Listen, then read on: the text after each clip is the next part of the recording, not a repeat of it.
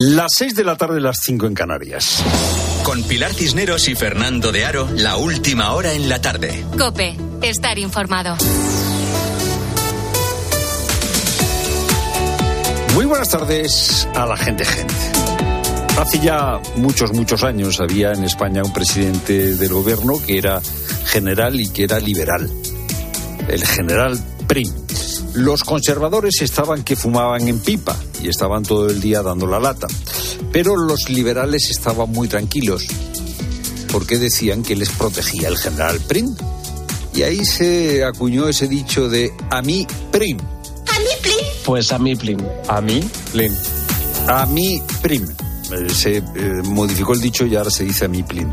Bueno, pues es lo que ha dicho Bolaños. Bolaños no tiene a un general Prim a sus espaldas, pero tiene al Constitucional. Hoy los letrados del Congreso han emitido un informe muy serio en el que dicen que la ley de amnistía será seguramente inconstitucional por tres motivos. Porque la amnistía no pertenece a la, genética de nuestra democracia, porque los delitos amnistiados no se concretan bien y porque los plazos tampoco se concretan bien. ¿Y qué ha respondido Bolaños? A mí, Plim. Y hay distintos informes de penalistas, de catedráticos de constitucional, también de letrados del Congreso. De hecho, que yo conozca hay tres informes y todos ellos son respetables y todos, desde luego, los Bueno, vamos hay a muchos informes, este es uno más. Eh, Bolaños sabe que tiene un constitucional que le respalda. El constitucional, de hecho, ayer, por ejemplo, corrigió al Supremo y eh, atendió la reclamación que había hecho Alberto Rodríguez, diputado de Podemos, condenado por darle una patada a un policía. El Supremo había ratificado la condena y el Constitucional lo ha corregido. Hoy otra vez el Constitucional, con una mayoría favorable al Gobierno, ha corregido al Supremo de tal manera que eh, ha ordenado que no se repita el juicio que tenía pendiente Otegui por reconstruir Batasuna. O sea, el Constitucional está dando palos al Supremo, el Constitucional le da palos al Supremo porque el Constitucional tiene una mayoría favorable al gobierno y está actuando como una cámara de casación, como una tercera instancia, cuando en realidad el constitucional no es eso. El constitucional, según la teoría clásica de- del, Tribunal Constitucional de un señor que se llamaba Kelsen, es un legislador negativo. Bueno, pues está tranquilo Bolaños, a mí plin si tengo el constitucional a mis espaldas. Se está tramitando ya la ley de amnistía. Ayer se presentaron las enmiendas parciales. El PSOE pensaba que después de tantas negociaciones para la proposición de ley, pues que Junts no iba a tocar las narices con las enmiendas parciales. Y vaya que se ha tocado las narices eh, y está tocando a las narices Junts con las enmiendas parciales. Ha presentado varias enmiendas parciales no pactadas con el Partido Socialista. Por ejemplo, una enmienda para que tan pronto como entre en vigor la ley, todas las medidas cautelares y todas las órdenes de detención decaigan y así Puigdemont pueda volver cuanto antes a España. Lo ha explicado hoy su abogado, el abogado de Puigdemont, Boyer. Creo que él volverá nada más que la ley entre en vigor, es decir, una vez que salga publicada en el Boletín Oficial del Estado. Y Bueno, eso será siempre y cuando se apruebe esta enmienda parcial de Junts. Otra enmienda de Junts, no pactada con el PSOE. Una enmienda que eh, amplía la amnistía. La proposición de ley excluía a aquellos que fuesen condenados, investigados por terrorismo. Ahora, Junts quiere que también la amnistía sea para los condenados investigados por terrorismo. ¿Por qué? Bueno, porque esa enmienda tiene nombres concretos.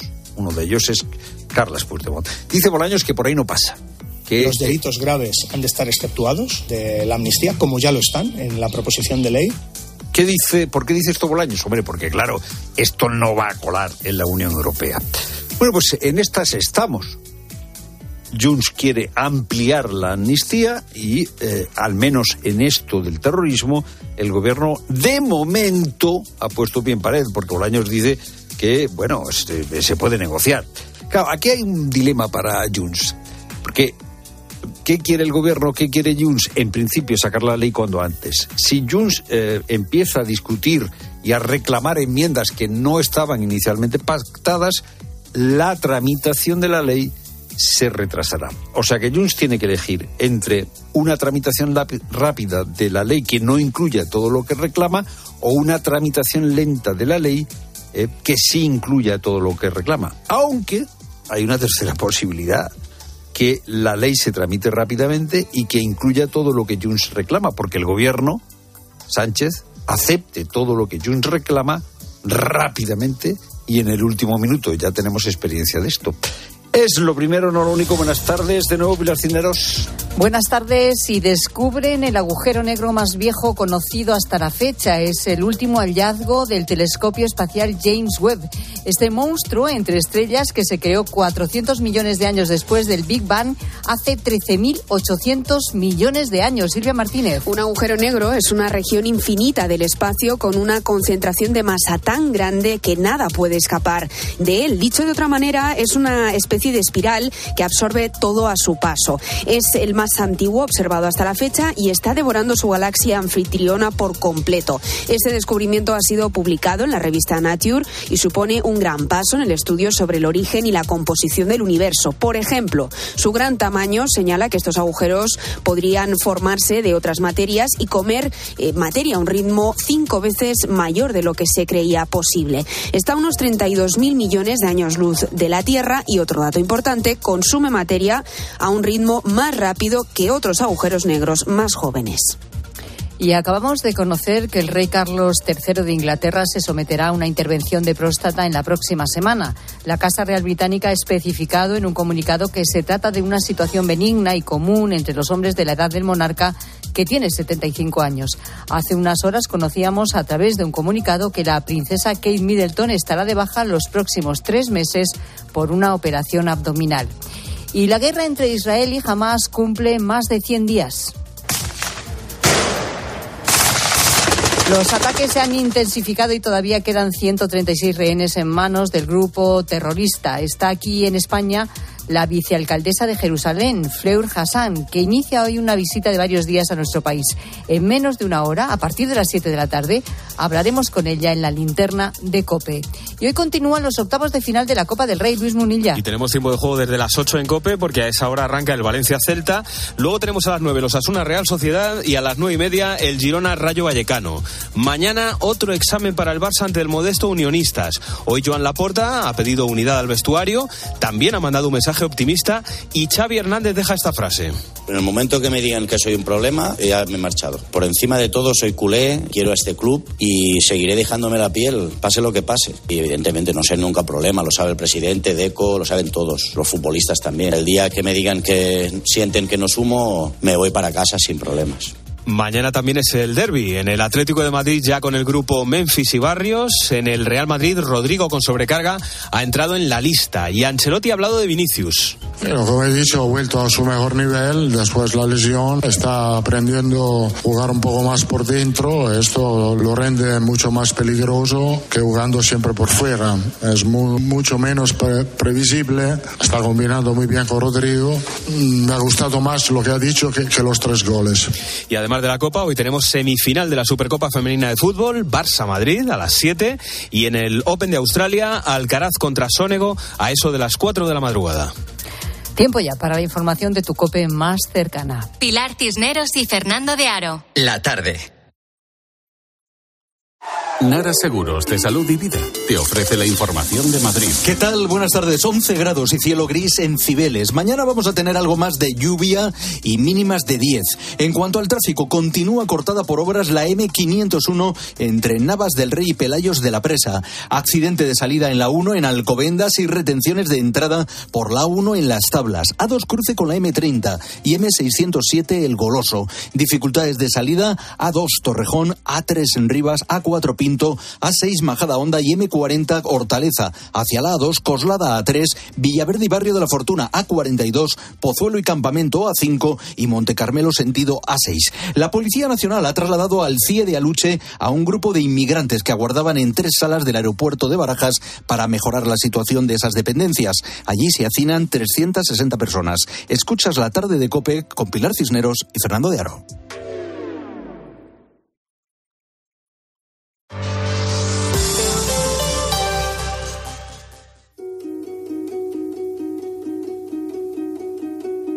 Gijón, 29 de septiembre de 1964. Con la fecha de hoy, reunidos los abajo firmantes que trabajan en la construcción de este edificio, Cabrales Esquina Covadonga, acuerdan lo siguiente. Dejar una cápsula de tiempo en una botella de coñac que posteriormente contuvo vino común para que, de nuestro nombre, quede una constancia a las generaciones venideras. Visto lo cual y aprobado por unanimidad, firman José Ramón Moras Díaz, Joaquín Cuentos Cifuentes, Manuel Gómez, Juan Carlos Paraje. Juan Carlos Paraje, uno de los firmantes, tenía 26 años cuando junto con sus compañeros de obra escribió esta carta. Entonces trabajaba como peón de albañil en un edificio de Gijón. Eh, no era su profesión, pero sí una manera buena de ganarse la vida. Y lo sé porque esta carta se escribió en el reverso de su nómina, que ponía 350 pesetas a la semana, que en el año 64, bueno, pues era, era un dinero. Hace pocos días, esta carta apareció, 60 años después de ser escrita por esta cuadrilla de albañiles. 60 años, ¿eh? Y lo hizo, pues, en el mismo lugar donde ellos la dejaron, tras una pared de un piso de la calle Cabrales 35, esquina Covadonga. Piso 11. El constructor gijonés Alfredo Barro fue el descubridor de este hallazgo cuando estaba reformando precisamente ese piso. Y así comienza otra de las grandes historias que nos trae cada tarde Javi Nieves. Hola Javi, ¿cómo estás? ¿Y qué historia, eh? Hola Pilar, sí, yo no tenía idea, pero no sé si esto es habitual entre los albañiles. Alguno nos lo puede contar, esto de ir dejando así estas notas y, los edificios. Yo creo que es algo muy excepcional, ¿eh? Es una no, no, cápsula totalmente. del tiempo, ¿no? Es una cosa Totalmente. brutal. Por eso digo, no sé, eh, eh, no sé cómo será de, habitual. Desde luego, en este caso nos ha sorprendido mucho. Este albañil, Juan Carlos, que fue uno de ellos, trabajó en la construcción del edificio, fue el encargado de escribir de su puño y letra y con una caligrafía estupenda, porque ya has visto que se lee fenomenal, esta cápsula del tiempo. El, el capítulo mm, de la vida que ha llevado este gallego, que no solo fue albañil, es complejo. A ver, emigra con 18 años a México. Allí trabaja en una ferretería, mm, dependiente de una tienda de ropa. Después vuelve a Europa. Mm, Antes de venir a España está en París y luego ya hace la mili en España, trabaja como contable y hasta fue empleado de banca. Como ves, muchísimas profesiones Vaya. ocupaciones, también escribió en prensa, o sea, un culo inquieto. Una vida muy intensa, ¿eh? ¿Y cómo hemos conocido todo esto y solo con una carta? Bueno, porque Alfredo, el constructor que la encontró cuando estaba reformando ese piso, no se conformó con este hallazgo, sino que buscó a los descendientes de los firmantes.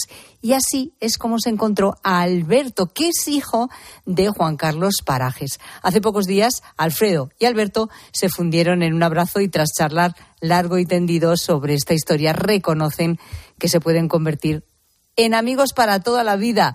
Voy a saludarlos. Hola Alfredo, ¿qué tal? Buenas tardes. Hola, buenas tardes. Alfredo, que además ha venido hasta los estudios de COPE para que podamos ver directamente esa cápsula del tiempo que es, atención, una botella de coñac Felipe II que me ha hecho mucha gracia cuando la he visto, Alfredo. Yo no sé si tú tienes algún recuerdo de que existían estas botellas. Bueno, existían estas botellas y quizá en construcción, ahora ya no, pero antes sí, sí se bebía un poco, ¿eh? sí, por eso. Y lógicamente, pues ahí estaba metida la carta. Pero que Felipe II es un coñac, no sé, yo es que como en mi familia hemos tenido bar, que creo recordar de pequeña ver alguna botella. Luego ya desapareció, ya creo que ya no existe ese coñac, claro, de hace 60 años. Bueno, Alfredo, ¿qué, qué estabas haciendo cuando descubres la, la cápsula del tiempo? Bueno, pues nosotros somos Innova y Mejora, que nos dedicamos, bueno, hacemos proyectos y obras, sobre todo de locales, comerciales y de pisos, ¿no? En este caso era un ático, un Gijón muy bonito, que, que estábamos haciendo la obra integral. Entonces, en, ya en el desescombro, ahí había una pared exterior que nunca se hubiese tirado. Lo que pasa que, bueno, quizá para que para mejorar los aislamientos, quitamos la hoja interior, ¿no? Entonces fue cuando nos encontramos una, una botella que con un contenido dentro, cosa que nunca jamás, nunca ja- llevamos muchos años y nunca nos había pasado. No, no, ah, mira, ves, ahí está la respuesta a lo que a lo que yo me preguntaba, si esto era habitual. Lo que desde luego tampoco es habitual es que tú te pongas a indagar qué hay detrás de toda esta historia y a buscar a todos los protagonistas de, esta historia, ¿no? Bueno, me pareció una historia como muy, muy bonita porque al encontrar la botella vuelve uno atrás en el tiempo, ¿no? Son 60 años, Jolín, yo, yo tengo 54, entonces no había ni nacido. Entonces, pues se, se va a la mente pensando cómo es, cómo es aquella construcción. Es un piso muy alto y en cómo vivían, cómo trabajaban en aquellos tiempos, ¿no? Y se te va un poco la mente. Y me pareció que, bueno, que tenía ilusión con encontrar alguno vivo, ¿no? Alguno de los, de, de los firmantes. Pero claro, hablamos de 60 años, que aunque Claro. en construcción, pues empiezan jóvenes, ¿no? Puedes, yo creí, pues bueno, pues que un peón antes empezaba a trabajar, no es como ahora que los chavales salen, salen de casa con, con bastantes años, ¿no? Pero igual de aquella pues podían tener 15, 20 años, ¿no? Y que pues encontramos a alguien con 80, ¿no? ¿Y cómo conseguiste, claro, cómo conseguiste encontrar a Alberto? Bueno, el apellido de Alberto era el, era el más fácil porque no es, no es mm, como, un, Paraje, ape- como un ¿no? apellido común, ¿no? Y Claro. entonces él pues tenía en, en la voz de Galicia había hecho alguna colaboración y entonces bueno pues por ahí me ayudó también el periódico La Nueva España y, y por ahí pues lo pues lo pudimos localizarlo, ¿no? Alberto, ¿qué tal? Buenas tardes. Hola, buenas tardes Pilar, buenas tardes Javi y buenas tardes Alfredo. Bueno, buenas a ver, cuéntanos tú, Alberto, cuando de repente se pone Alfredo en contacto contigo y te, cu- te cuenta esta historia, ¿tú- ¿qué se te pasa por la cabeza? Bueno, eh, la realidad es que cuando se pusieron en contacto conmigo fue eh, eh, a través de, de la prensa y los únicos datos que me, que me facilitaron al principio es que había aparecido un manuscrito antiguo en, en Gijón y, pocos datos más me dieron. Yo en estos momentos estoy haciendo un, un trabajo de investigación sobre una fortificación antigua en Ribadeo y creí que ese manuscrito antiguo del que me hablaban podía tener alguna relación con esa fortificación antigua que estoy estudiando. Pero luego me dijeron que no era tan antigua, que era del año 1964, que era una especie de eh, memorando o algo por el estilo, manuscrito y firmado por varios hombres, entre ellos mi padre. Entonces, bueno, cuando me hablaron del año 64 y de, bueno, un escrito firmado por varias personas, teniendo en cuenta cómo estaba España en el año 64, pues bueno, también me alarmó, entre comillas, un poco, bueno, a ver de qué se va a tratar esto. Pero al final ya me leyeron el contenido de, de- de la nota, de la carta, eh, que bueno, que acabáis de leer vosotros también hay. Y bueno, ya mm, eh, identifiqué enseguida eh, que la motivación de esa carta, que era una, crear una cápsula del tiempo, eh, me, me casaba perfectamente con la personalidad de mi padre. Entonces, bueno, Ah, ya sí. eh, empecé a tenerlo claro. Ah, bueno, y ah, pues cuéntanos cómo era la personalidad, qué es lo, qué es, cuáles son otras cosas que ha dejado, ¿por qué no te chocó esto? Bueno, eh, mi padre durante su infancia y su juventud eh, leyó infinidad de libros en, en casa de, de su abuelo. O sea, aparte de ir al colegio y tal, como un niño normal cualquiera, él tenía una enorme afición a, a- leer y, y tenía acceso a, gran- a una gran cantidad de libros y de publicaciones de todo tipo en casa de su abuelo. Entonces leyó muchísimo durante su infancia y, y juventud. Luego, a los 18 años, emigró a México y estuvo seis años viviendo en México, pues viviendo en varias ciudades. Eh, bueno, nos podemos hacer una idea cómo era México en los años 60, ¿no? Estuve viviendo en Tierra Blanca, Veracruz, en, en México DF, acabó viviendo, empezó en la costa del Atlántico y acabó en la costa del Pacífico, trabajando en, Acapulco. Y bueno, después en el año 63 eh, regresó a España. Se planteó inicialmente volver a emigrar a Buenos Aires, cambió de opinión y se fue a París también un poco por buscarse la vida y conocer un poco de, mundo. Y acabó eh, a lo largo de los años 63-64 recorriendo casi toda España, ¿no? desde, toda la cornisa cantábrica. Pero le, encantaba, le encantaba eh, viajar y moverse y conocer cosas nuevas, ¿no? No paraba.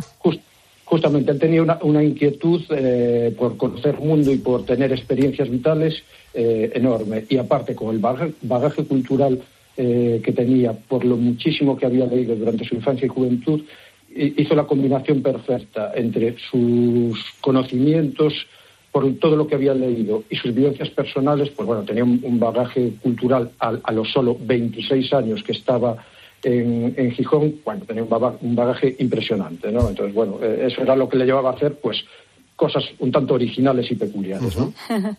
Qué bueno. Sorprendente. Yo me pregunto, eh, Alfredo, si tú como constructor has encontrado alguna otra sorpresa. Eh, eh, ¿Es costumbre dejar alguna fecha, dejar algo? No lo sé. No, no, no es, no es costumbre. O sea, yo es la primera vez que, que encuentro algo o que, o que oigo que se haya encontrado algo. A ver, se puede hacer algún hallazgo, pues de, algo, de algún objeto de valor porque la gente lo esconda en determinados sitios o, igual cuando la guerra civil que lo habían pero lo que lo que sí es curioso que encontramos es que los tubos de, agua y de calefacción antiguamente se envolvían en papeles de periódico para que no tuviesen ah, contacto con el cemento, ¿no? Entonces esos papeles de periódico que tienen, pues te los puedes encontrar de hace 70 años, pues son sacándolos con cuidado porque están muy deteriorados, pues sobre todo ves anuncios pues muy interesantes, ¿no?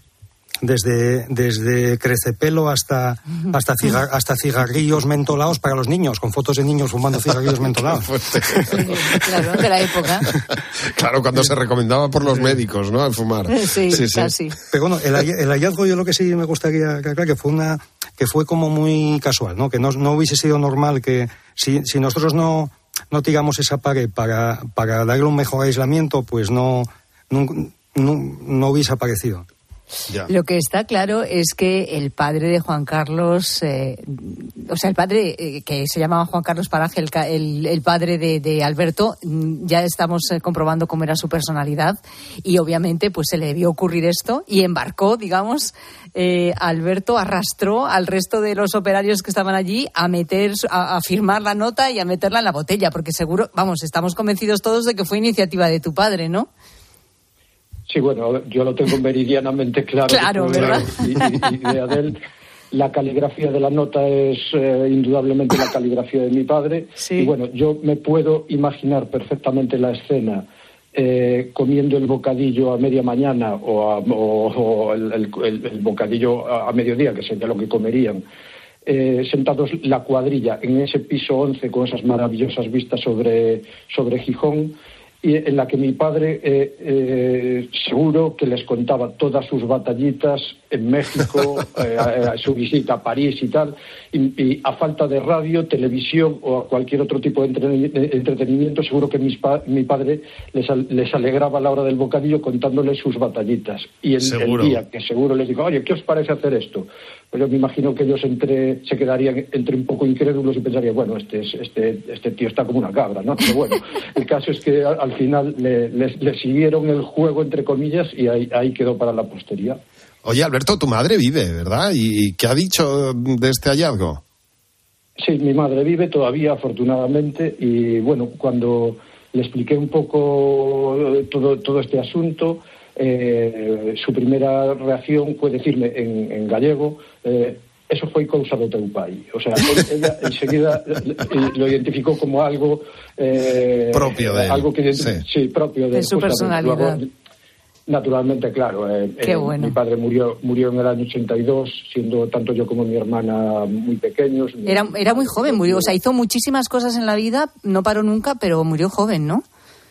Sí, justamente, a ver, con esa visión que nos da el tiempo y bueno, el, hecho de haberlo perdido de forma un poco, un poco totalmente traumática, mm, nos deja también la sensación de que él vivió tan intensamente lo poco que vivió, hasta los 44 años, casi como si tuviera una premonición de que tenía que hacer todo rápido porque no iba a tener mucho tiempo. Incluso eh, situaciones como esta que se está dando ahora, de haber dejado una nota para, además, hace mención expresa que lo deja para las futuras generaciones, dejar constancia que él estuvo en esa obra.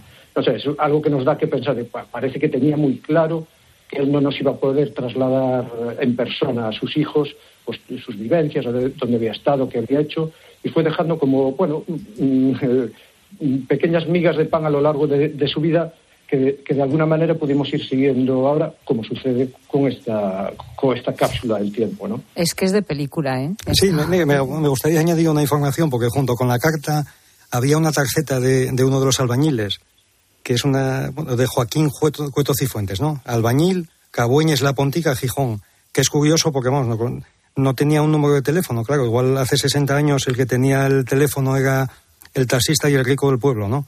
Entonces, entonces ya, ya estaba un poco junto con ello, con, los nombres de todos ellos.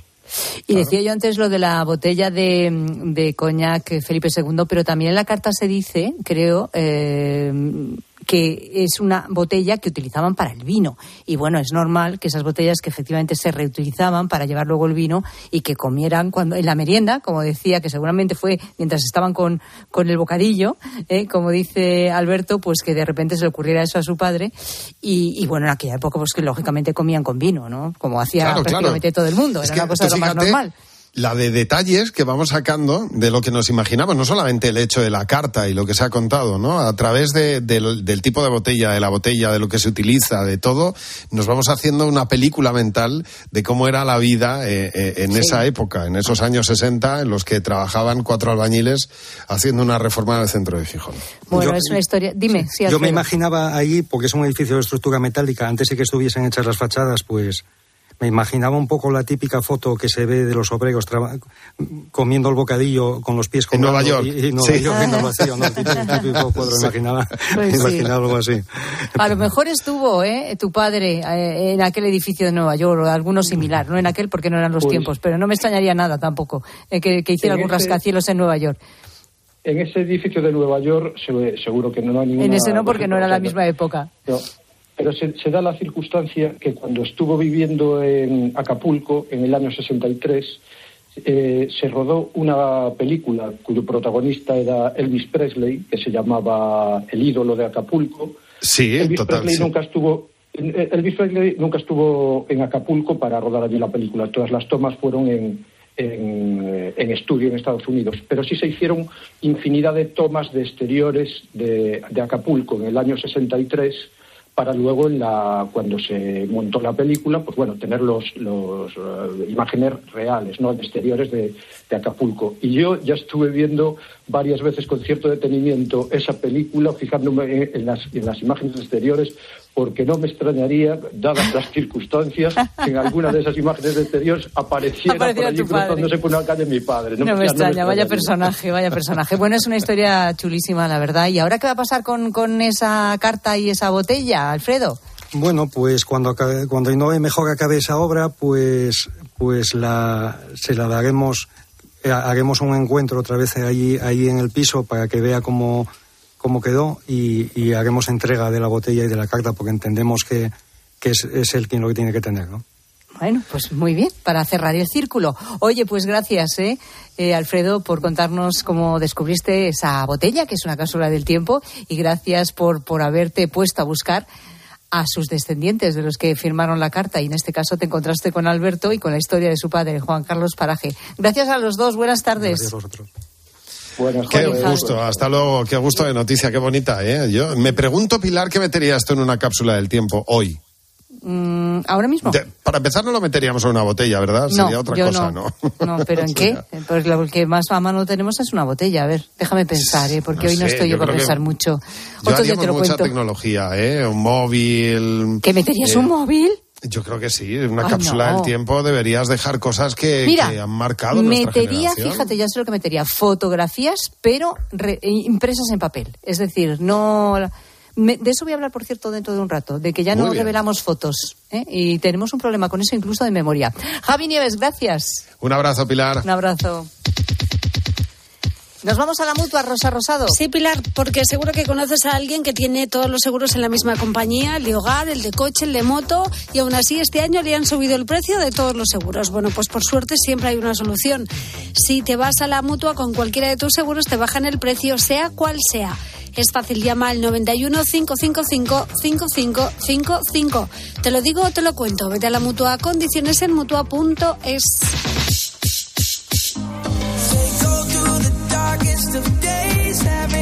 Qué majos, qué buenos son, qué guapos nuestras mascotas, nuestros animales de compañía, cuánto lo queremos. Hoy que es San Antón lo estamos demostrando, pero vamos a reconocer las cosas. A veces se portan muy mal y te la lían, pero muy gorda.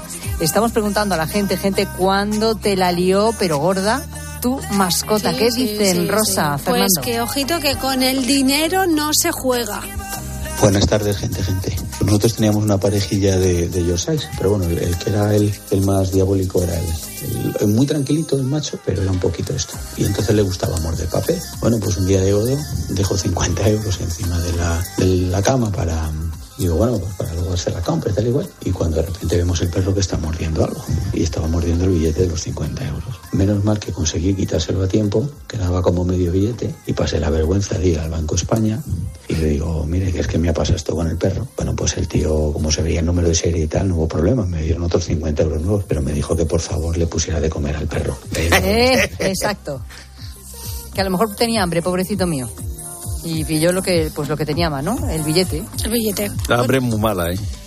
Pero fíjate qué suerte que luego te pueden cambiar el billete, como le pasó a este hombre yendo al Banco de España, que al final te dan uno nuevo y no tienes que estar ahí con el billete a cachetes.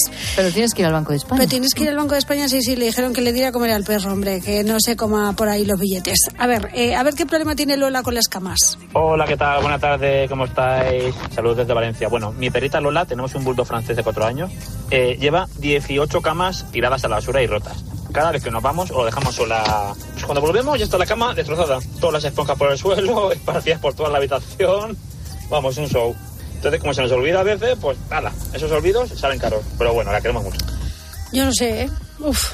Su cama y no la cama donde duermen sus dueños, que quede claro. ¿eh? Estaría bueno, ¿no? Imagínate. ¿Te Bueno, oye, todo es posible, ¿no? Sí, sí, sí, todo es posible. Bueno, yo, yo a ver, eh, no sé, yo no sé qué haría en el caso de, de este oyente, porque esto sí que tiene tela. Hola, buenas tardes. Pues fijaos, la mía lo que me hizo mi perrita fue que la dejé en la cocina una noche y por la mañana cuando me levanté vi que salía líquido amarillo por la puerta y dije, uy, pues sí que ha hecho pis la perra esta noche aquí dentro. Pues no, cuando abrí la cocina es que había tirado una garrafa de 5 litros de aceite y me la había ¡Ah! partido por toda la cocina. Imaginaos solo para recoger eso. Un saludo, buenas tardes. ¿Qué y os al parece? precio y al precio que está el aceite, madre mía. 5 litros de aceite. Ojo, y lo que él dice, luego para limpiar eso te puedes tirar horas, ¿eh? Hasta que consigues. Bueno, y días. Hasta que, para, hasta que el suelo consigues que Ay, no mujer, esté pegajoso no, el aceite. Bueno, que cuesta, claro. cuesta, ¿eh? Sí. Cuesta. Pues es que la lían, la lían muy gorda y lo estamos comprobando esta tarde. Queremos más notas de voz. Eh, ¿Cuándo te la lió gorda tu mascota? Queremos esa historia. Notas de voz al 60715 0602.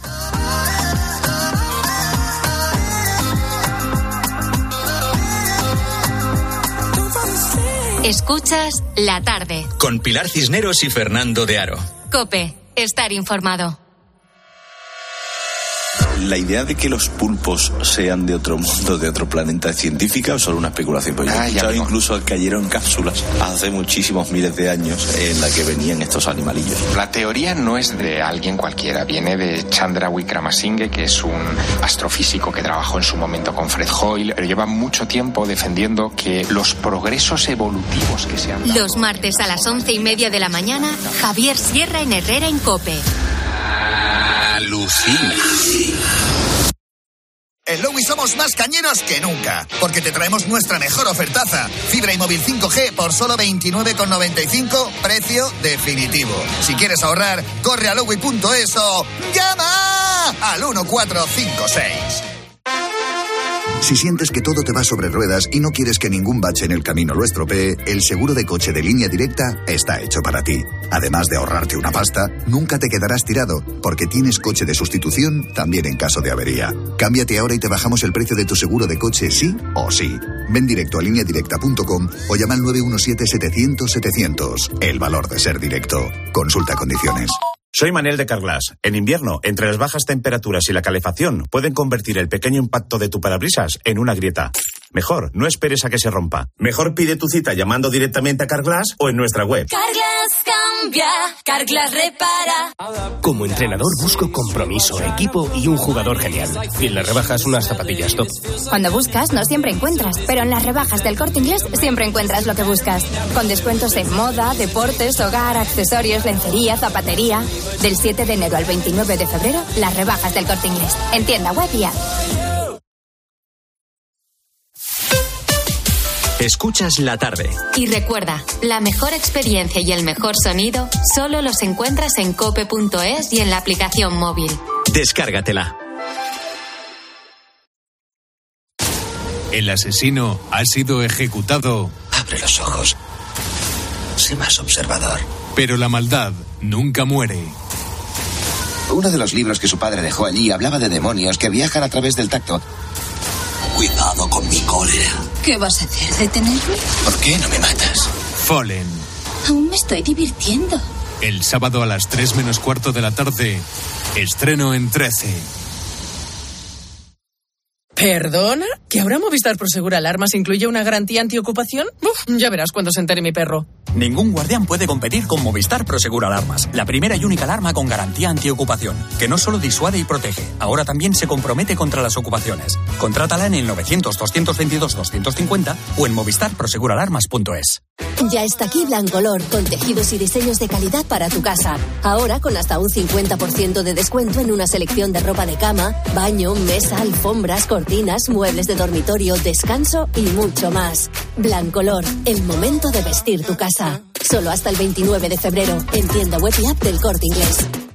UMAS, mutua especialista en seguros para el sector educativo. Ofrecemos una solución integral para los colegios y guarderías. Daños patrimoniales, responsabilidad civil, accidentes de alumnos. Más de 1.400 centros ya confían en nosotros. Visítanos en umas.es. UMAS, más de 40 años de vocación de servicio.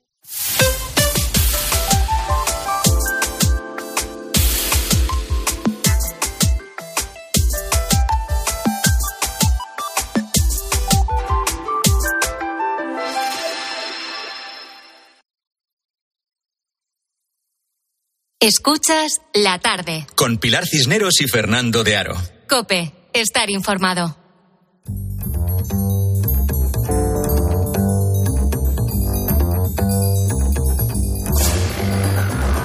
¿Cuánto tiempo llevas sin revelar fotos eh? y sin rellenar un álbum con fotografías de un evento familiar o de un viaje? Porque hoy en día, vamos a confesar esto, ¿no? Todos tenemos un montón de fotos guardadas, pero en la galería del móvil. De hecho, seguramente demasiadas. Voy a mirar las que tengo yo ahora mismo, eh, por curiosidad. A ver, a ver, a ver, a ver. 7.809. No está mal, ¿no?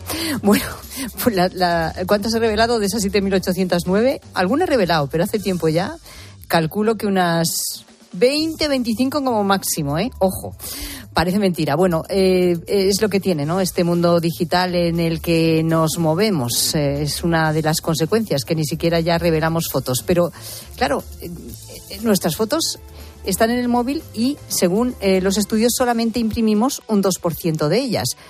La magia de tener las fotos enmarcadas o en un álbum, pues está en peligro de extinción. Y esto afecta a nuestra memoria. Por un lado, al tener tantas fotos no estamos atentos a la situación que vivimos y al momento que queremos recordar. Un estudio de la Universidad Stern de Nueva York considera que buscar la foto perfecta para compartirla en redes nos genera ansiedad. Y además, asumimos que las fotos están ahí para recordarnos el momento, por lo que inconscientemente relajamos nuestros recursos neuronales y nos olvidamos de muchas situaciones vividas. Incluso no tenerlas impresas nos hace ir perdiendo detalles de la imagen. Pues vaya, ¿no? Héctor Ruiz Martínez, neurobiólogo experto en memoria. Héctor, ¿qué tal? Buenas tardes. Hola, buenas tardes. Muy bien. Eres autor de libros como Los secretos de la memoria o el más reciente Edumitos, que aborda algunas ideas del aprendizaje sin respaldo científico. Pero ¿qué relación tienen las fotografías con la memoria? Bueno, las fotografías son precisamente la mejor prueba de que todos somos conscientes del olvido, ¿no? del hecho de que nuestra memoria ah, no es eh, infalible y, que con el paso del tiempo tendemos a olvidar. De ahí eh, esa inquietud que tenemos ¿no? por, por dejar un, un, registro de, de, los acontecimientos, hasta tal punto que pasa lo que dices, ahora que es tan fácil hacer fotografías, antes no lo era, ¿no? cuando teníamos que, que revelar, que teníamos un número limitado de fotos que hacer, pero ahora que es tan fácil hacemos muchísimas, ¿no? y muchas veces estamos en un acontecimiento y en vez de estar viviéndolo, ¿no? prestando atención, estamos más pendientes de, del encuadre, ¿no? de cómo sale la foto de la luz. Eh, y, acabamos dejando esos recuerdos ahí en, esas fotografías. Para luego, además, pues como bien dices, pues no echarles un vistazo, que al final es lo que va a permitir, eh, nos va a ayudar a recordar eh, esos acontecimientos, el, hecho de irlos revisitando en esas fotografías que hemos dejado. Yo reconozco que para mí la fotografía es algo muy importante para recordar, efectivamente, porque muchos acontecimientos de, de, mi vida, sobre todo de la infancia. Eh, miro la foto y me acuerdo del contexto, eh, pero que no sé muchas veces si sin la foto recordaría algo. Entonces, para mí siempre ha sido algo primordial. Pero claro, entiendo que las fotos que ahora guardamos en el móvil no hacen la misma función. Bueno, claro, no la hacen si no nos las miramos, ¿no? Si, si al final tenemos también esa sensación de que están ahí, porque con las fotos eh, impresas, ¿no? Lo, normalmente lo que hacíamos era tenerlas en álbumes, ¿no? Y los, esos álbumes estaban ahí a mano, en el comedor, y a veces, pues si llegaban visitas, eh, muchas veces una actividad era mirar esas fotos, ¿no? Es verdad. Y, y, y claro, eh, el hecho de que existan esas fotos, eh, lo que hace es que eh, tengamos la oportunidad de recordar cosas que a lo mejor si esas fotos no estuvieran ahí, no pensaríamos en ellas, ¿no? Eh, hay que tener en cuenta que buena parte del olvido mm, no, no, no, se debe a que algo que está en nuestra memoria ya no está, sino simplemente que no lo encontramos. Uh -huh. y, si, y si no se da la circunstancia de pensar en ello, ¿no? Y una fotografía es una de las mejores pistas para hacernos pensar en algo, ¿no? Eh, del pasado, pues entonces, eh, pues el, hecho de no volver a, a, a, rememorarlo, ¿no? Revisitarlo hace que, lo vayamos olvidando. Además que, si te das cuenta, ¿no? Cuando miras una foto, sobre todo hace tiempo, te das cuenta de las cosas que has olvidado porque de repente te parece raro la, ropa que llevabas, ¿no? o el aspecto que tenías te sorprende y eso es porque nuestra memoria, nuestras memorias, eh, nuestros recuerdos van cambiando, no nos damos cuenta, ¿no? Y las fotos son una prueba, una gran, una buena prueba de que eh, los recuerdos que tenemos se van modificando, mientras que las fotos reflejan la, exactamente, ¿no? La, la realidad de, del pasado, ¿no? Claro, es que ahora como tenemos tantísimas además en este formato digital en el móvil, eh, acabo de mirar y eran las mías 8.000, así, es imposible, tú no te sí. pones a mirar todas las fotos. De repente voy a mirar las fotos y te pasas cinco horas mirando fotos, nadie lo hace, ¿no? O um, como mucho miras alguna. Exacto. Pero, pero, en fin, y al final es cierto, están ahí como una especie de cajón, pero en el que nunca sacarías una foto, mientras que si es una foto impresa antes, o estaba en un marco, o estaba en un álbum, que eran casi que te las encontrabas, ¿no? En casa. Y al final las mirabas. Exacto. Y estas están ahí, las tienes almacenadas, pero no las miras. Por lo tanto, al final, pues los recuerdos desaparecen de alguna, de alguna manera. Y luego, por lo que me estás contando, también está ese otro efecto de que, eh, como sacamos el móvil inmediatamente para todo, eh, también eh, tendemos a no mm, recordar ese momento porque en realidad no lo estamos viviendo, solo lo estamos fotografiando Exacto. con el móvil. Exacto, le estamos prestando menos atención que la que prestaríamos si no estuviéramos pendientes de la foto, ¿no? Que queremos hacer y muchas veces, ¿no? Ya fotos, vídeos, ¿no? También nos pasamos a veces acontecimientos grabando y, y, y estando mirando el acontecimiento a través del móvil cuando lo tenemos delante. y, bueno, Héctor, yo creo que, que, ha sido mítica, no sé si la viste esa fotografía eh, de principios de año, del día 1 de enero, sobre sí, la celebración del día 31 en los Campos Elíseos de París era una foto sí. distópica, ¿eh? O sea, todo el mundo sí. grabando la llegada del nuevo año, todo el tiempo, y además es que llega el nuevo año y nadie se mueve. Quiero decir, que es que parece que te impide incluso, pues lo que hacíamos antes, ¿no? Exacto. Pues abrazarte o feliz año, disfrutarlo. Sí, sí, así es. Sí, claro. Eh, eso hace, pues, precisamente, ¿no? Nuestros recuerdos eh, son el reflejo de aquello que, pensamos, aquello que vimos, aquello que pasa por nuestra, nuestra mente, ¿no? De manera que, mm, claro, si, si no estamos eh, atentos, pues eh, difícilmente lo vamos a recordar igual. Luego, es verdad que, que la ventaja que tiene el hecho de haberle hecho una foto o un vídeo es que, bueno, pues las fotos y los vídeos son recuerdos mucho más precisos, ¿no? Y, no, se, no, se olvidan espontáneamente, no, se, no desaparecen espontáneamente como nos pasa perdón, estos no recuerdos, pero, pero bueno, ahí hay que valorar, ¿no? El hecho de, eh, al final, eh, por lo menos en una situación en que mm, habrá otros registros, ¿no? Otras cosas que, que puedes utilizar, pues bueno, a lo mejor uh -huh. no hace falta estarse todo el rato eh, haciendo fotos, haciendo vídeos y, y, puedes ir combinando el disfrutar con de vez en cuando pues hacer alguna foto para tener algún recuerdo, ¿no? Como hacíamos antes. Sí. Y tú, Héctor, como neurobiólogo, como podíamos no, hacer muchas. Nos, ¿Nos aconsejas imprimir de vez en cuando alguna foto o revelar? Bueno, yo, mm, a ver, simplemente, eh, quizá más que como neurobiólogo, lo, lo aconsejaría, ¿no? Como, como persona, en el sentido de que eh, esas fotos que puedes tener ahí más a la vista, pues eh, son eh, precisamente recordatorios, ¿no? De, de, cosas, pues normalmente vas a revelar algo, ¿no? Que te, que te hace sentir bien, ¿no? Que, que, te, que te trae a la mente cosas que te gusta, que te gusta pensar sobre ellas, ¿no? Situaciones, personas. Eh, y entonces, claro, yo lo recomiendo en el sentido que cuando las tenemos ahí todas en el móvil, pues nos da más pereza, como bien decías. ¿no? Tengo 7.000 fotos, mmm, me da un poco de pereza ponerme a mirarlas. ¿no? Además que, fíjate que tienes 7.000, pero seguro que de cada una tienes como cinco o seis que son la misma. Seguro. Prácticamente, ¿no? Y eso que, que, que, de vez en cuando procuras limpiar. mismo instante. Totalmente, totalmente. Sí, sí, pero pero claro, es bueno, es un trabajo que tienes que hacer y, y, claro, no da pereza.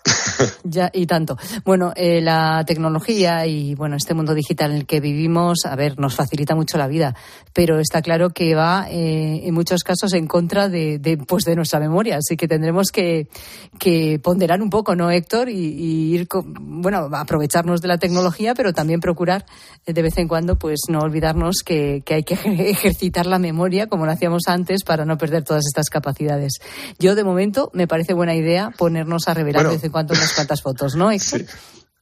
Sí, a ver, en realidad también decirte, nuestra memoria no funciona como un músculo, ¿eh? que debamos ejercitarla. Nuestra memoria continuamente está trabajando porque fíjate que te puedes acordar de la mayoría de cosas que has hecho hoy sin ni siquiera eh, haber pretendido ¿no? acordarte de ello.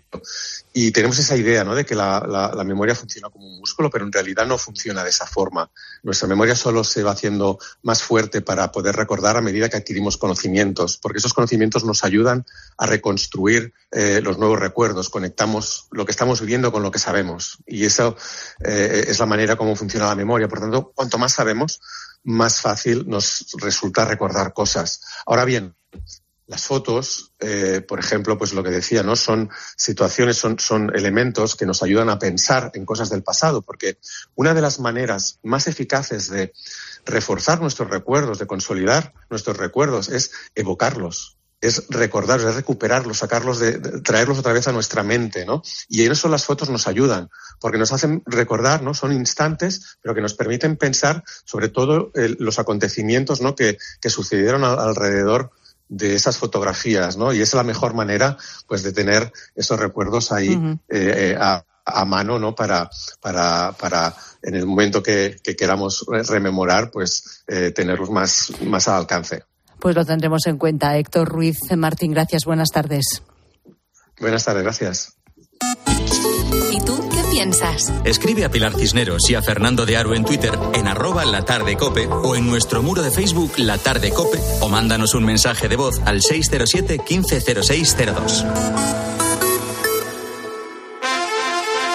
Si para ti una burra no es un animal de carga, entonces te interesa el seguro de moto de línea directa, con el que además de ahorrarte una pasta, tendrás cobertura de equipación técnica para casco, guantes y cazadora. Cámbiate y te bajamos el precio de tu seguro de moto sí o sí. Ven directo a lineadirecta.com o llama al 917-700-700. El valor de ser directo. Consulta condiciones. Prepárate para disfrutar de un hogar súper renovado cambiando tu suelo, tus puertas, actualizando el baño o mejorando la calefacción y sumando confort en toda la casa con las super ofertas del Leroy Merlin. Ahorra con descuentos de hasta el 35%, solo hasta el 1 de febrero. Aprovecha nuestras super ofertas comprando en leroymerlin.es, en la app en el 910 49 99 99 o en tu tienda Leroy Merlin. Hay dos tipos de motoristas, los moteros que disfrutan la carretera como nadie y los mutueros, que hacen lo mismo, pero por menos dinero. Vente a la mutua con tu seguro de moto y te bajamos su precio sea cual sea. Llama al 91 555 5555. Hay dos tipos de motoristas, los que son mutueros y los que lo van a ser. Condiciones en mutua.es. Bienvenido al Dream of de mis hijos están como una moto y necesitan desfogar, con cientos de metros para volverse locos. Cada momento tiene su crucero. Déjate asesorar y Reserva ya tu crucero NCL con un 50% de descuento y todos los extras desde 149 euros. Consulta condiciones en la semana del crucero de viajes El Corte Inglés. Escuchas la tarde. Y recuerda, la mejor experiencia y el mejor sonido solo los encuentras en cope.es y en la aplicación móvil. Descárgatela. Cibeles, Gran Vía, Callao, Puerta del Sol, Palacio Real. El 28 de abril, Madrid se viste de running en el Zurich Rock and Roll Running Series Madrid 2024. Vive una experiencia única en maratón, media maratón o 10 kilómetros. Últimas inscripciones en rockandrollmadridrun.com. Colabora Ayuntamiento de Madrid. Soy Manel de Carglass. Las bajas temperaturas y la calefacción puede convertir un pequeño impacto en una grieta. Tablas listas. Calefacción también. No esperes a que se rompa. Mejor pide tu cita llamando directamente a Carglass o en nuestra web. Carglass cambia, Carglass repara. Hay dos tipos de motoristas: los moteros que disfrutan la carretera como nadie y los mutueros, que hacen lo mismo, pero por menos dinero. Vente a la mutua con tu seguro de moto y te bajamos su precio, sea cual sea. Llama al 91 555 5555. Hay dos tipos de motoristas: los que son mutueros y los que lo van a ser. Condiciones en mutua.es. Al caer la tarde, Expósito. Imagina que llegas a casa, son las 2 de la tarde, te sientas a ver los informativos, la tele, para ver las noticias. En la pantalla aparecen varios encapuchados en directo irrumpiendo en la emisión del telediario tomando de rehenes al personal de la tele. Que se vaya la policía, por favor. Que se vaya Esto que escuchas ocurrió en Ecuador. Se trata del presentador que intenta calmar a los seis encapuchados que han entrado por las fuerzas del estudio. De lunes a viernes, de 7 de la tarde a 11 y media de la noche, en Cope encendemos la linterna. Con Ángel Expósito.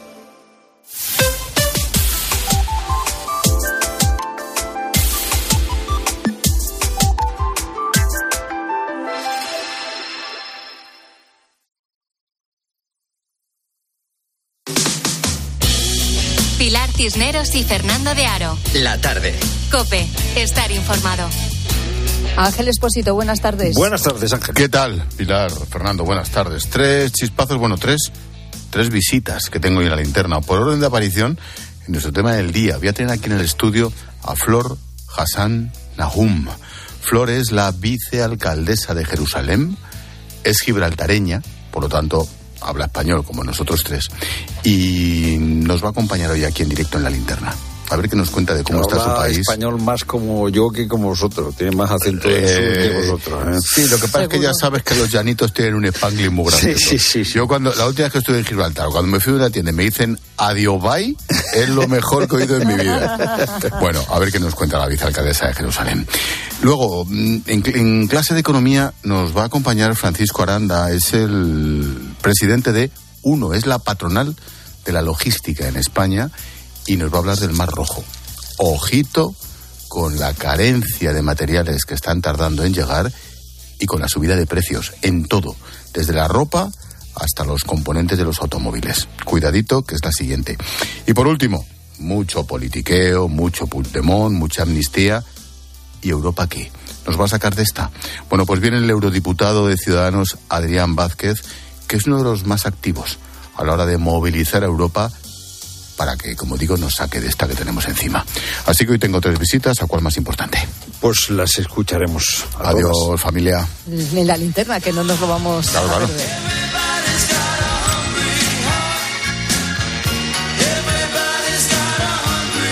Y en el día de San Antonio con la gente, gente hablando, cómo no, de animales, pero cuando se portan regular tirando a mal, vamos, cuando te la han liado parda. Rosa, ¿qué dice la gente, gente? Pues eh, Pilar, tú imagínate la que se puede liar pues eh, en una fiesta. Yo le llamo la fiesta del chocolate. Pues mi hija tiene un- Beagle, es un sabueso, y hace años cuando lo cogieron, el novio de mi hija hacía promociones y vendía bombones, y en casa tenía pues como 12, 14 o 16 cajas de bombones, cajas enormes para venderlas el chaval que estaba estudiando. Un día que salimos, que se quedó solo el perro, se comió todas las cajas, o sea, destrozó todo, se comió las cajas de bombones, dejó el sofá increíble de, de chocolate. Y luego lo que supuso tener que llevar el perro al veterinario. Porque Hombre, los perros claro. no pueden comer chocolate. Y estuvo con diarrea muchísimo tiempo. O sea, mal, mal, mal. Estuvo fatal durante muchísimo tiempo el dichoso perro. Tú dime encima- cajas y cajas y cajas de bombones de chocolate. Se cajas enormes para venderlas el pobre y pagarse sus estudios o lo que Eh, estuviera encima haciendo. eso. Y luego el otro, que es verdad que no pueden comer chocolate, les sienta fatal, fíjate. Sí, sí, sí, sí, sí. Bueno, pues mira, vamos con un animal exótico de los que vemos pocas veces, pero también la lían parda.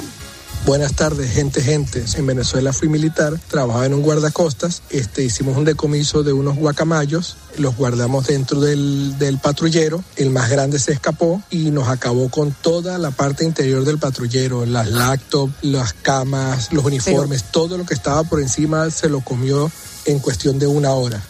Fíjate Un tú. guacamayo, Sí, se sí, come sí. todo eso. Poca broma, ¿eh? Con estos bichos. no tenía ni idea. Qué barbaridad. ¿Y cómo es posible que un lindo gatito haga semejante avería?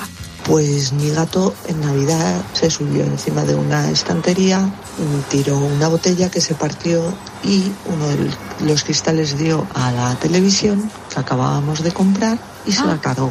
Ay, Le ya. hicimos un seguro y desde entonces no ha vuelto a pasar nada. Ya, pero fíjate tú qué destrozo, ¿eh? Te quedas sin tele.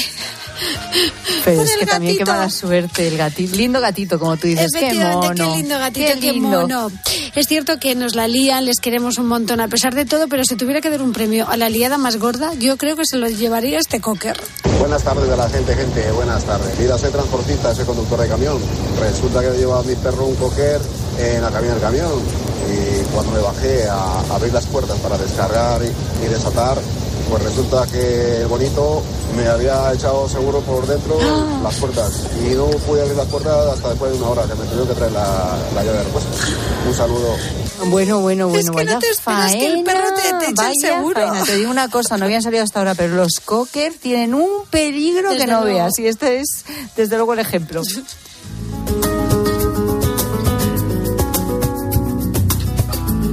Foto de la gran Colita. Colita, la gran fotógrafa de Barcelona de la transición, ha muerto hace unos días.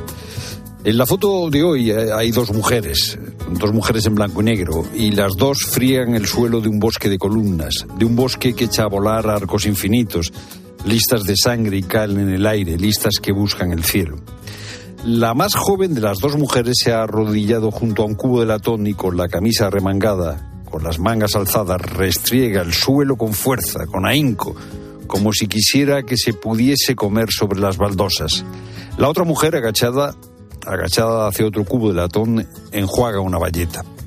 Apoyados en la columna, más aperos de limpieza, una garrafa grande de lejía y más cubos con agua de pozo. Las losetas todavía están mojadas y quieren ser espejo de columnas muy tiesas. Y las columnas alza- alzan una selva en la que se enreda la mirada. Lanzas los ojos por uno de los pasillos y enseguida se pierden y saltan de una nave a la otra, de un arco a otro. Lanzas los ojos y se ponen a jugar las damas y al ajedrez sin encontrar salida a un laberinto rojo y blanco, a un laberinto que convierte el espacio en una inmortalidad geométrica. A las mujeres no les da tiempo a perderse en el enigma porque frotan con esmero para quitarle historia a la mezquita catedral que ha conocido demasiadas luchas, demasiadas inquisiciones, que ha visto demasiadas espadas.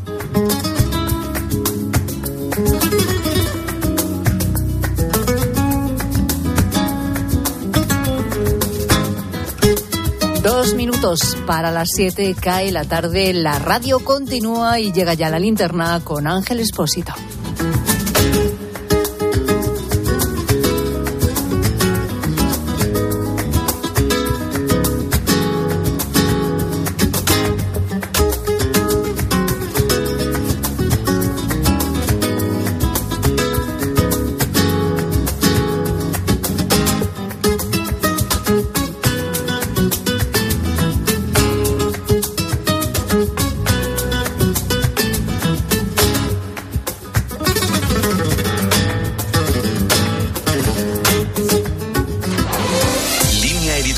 Cadena Cope.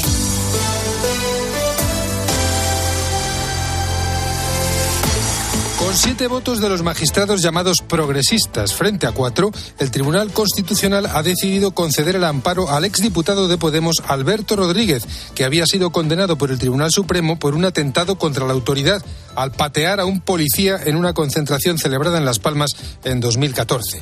La sentencia, cuya ponente ha sido la magistrada María Luisa Balaguer, sienta un peligroso precedente al convertir, de hecho, al Tribunal Constitucional no en el tribunal encargado de considerar si se ha vulnerado un derecho fundamental, sino en una instancia de casación que corrige al Tribunal Supremo. dado que reconstruye de forma improcedente la demanda de amparo.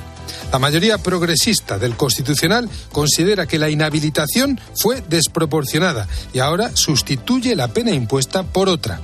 Nuestro órgano de garantías constitucionales siempre se había movido en el ámbito de los derechos fundamentales y de la revisión de la constitucionalidad de las leyes, pero ahora da un paso más y se convierte en un tribunal rectificador, entre otras razones porque el exdiputado Alberto Rodríguez no había planteado la cuestión de la desproporción de su pena, cuestión en la que sí ha entrado el Constitucional para sorpresa de destacados juristas que consideran que se ha extralimitado en sus funciones.